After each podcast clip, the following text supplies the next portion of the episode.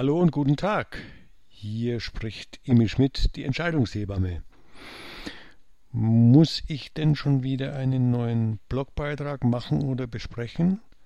fragte ich mich vor einigen Tagen und da haben wir schon ein Stichwort. Muss. Dieses Wort muss, und darum soll es heute gehen, um die Kraft der Wörter nämlich, dieses muss macht mich schon eng, da spüre ich schon, wie die Zellen zusammengehen. Und wenn ich jetzt das, was ich jetzt bespreche und was Sie auch gleich lesen, mit dieser Haltung muss mache, na, mir macht es keine Freude und irgendwie werden Sie das auch verspüren, wenn Sie es lesen oder hören, dass es auch Ihnen nicht so richtig Freude macht. Und dann war klar, wow, das steht an, das macht mir Spaß. Das, was ich da an Erfahrungen mache, einfach mal aufzuschreiben, aufzusprechen und Sie geben mir freundlicherweise die Zeit, Dankeschön dafür, das auch zu hören und zu lesen. Also ich muss keinen Beitrag, sondern ich darf einen. Das ist doch schon eine wunderbare Erleichterung, die ich spüre und vielleicht auch schon ein hilfreicher Impuls für Sie, wie der Unterschied zwischen ich muss und ich darf auch wirklich unterschiedlich wirkt. Natürlich gibt es Situationen, wo etwas getan werden muss, um die geht es nicht. Meistens sind wir in diesem oh, es muss sein. Und darum geht es mir. Wie wäre es, wenn es sein darf? Und wenn Sie jetzt innerlich rufen, aber, hm, das ist doch alles so, ja, wie wäre es auch mit diesem aber mal ja, spielerisch umzugehen?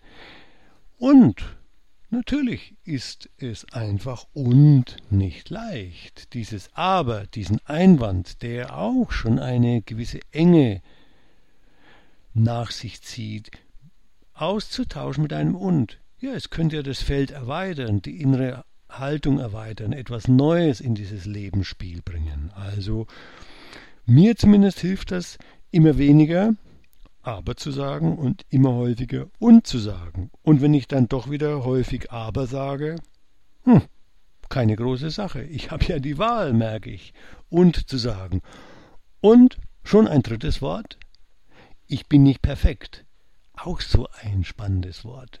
Das in unserer westlichen Kultur so ein Mussgefüge, äh, perfekt alles ist zum Abschluss wunderbar und kann nicht mehr verändert werden. Und es ist ja auch der Drang dabei. Ich muss es so hinbringen, dass es perfekt ist.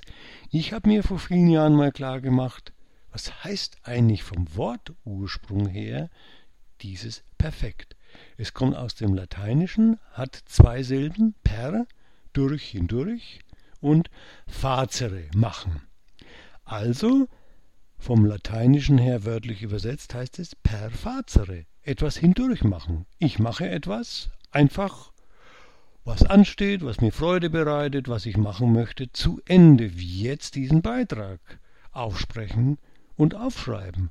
Und in dem Sinne kann ich gar nicht unperfekt sein, weil ich immer perfekt bin, also etwas zu Ende mache. Und wenn ich zwischendrin aufhöre, dann war das eben das Perfekte, weil es nicht mehr gestimmt hat. Ich habe die Sache liegen gelassen und mich etwas anderem zugewendet. Also von der Seite sind wir eigentlich immer perfekt. Und der Stress darf auch ein bisschen weichen. Wäre das vielleicht auch etwas? Diese Erlaubnis, schon wieder ein neues Kraftwort, das mir sehr hilft. Ich gebe mir die Erlaubnis, in diesem Sinne perfekt zu sein. Und Fehler zu machen, die vielleicht gar keine sind, sondern wunderbare Lernhinweise und ich habe auch keine Schuld, wenn etwas passiert. Schon wieder ein neues Wort. Ich habe Schuld, ich bin selber schuld. Ja, okay. Ich will nicht in den juristischen, ähm, fast hätte ich schon gesagt, Sumpf, da bin ich ja überhaupt nicht der Fachmann dafür, in diese Wortgeschichte und sicher sinnvolle Auseinandersetzung hineingehen, sondern mehr in dieses ich übernehme die Verantwortung, wenn ich etwas gemacht habe, was Quatsch war. Und was heißt Verantwortung? Ich habe das oft als Oh Blei an den Schultern und an den Füßen verspürt. Und eigentlich heißt es, da hilft mir das Englische sehr, Responsibility.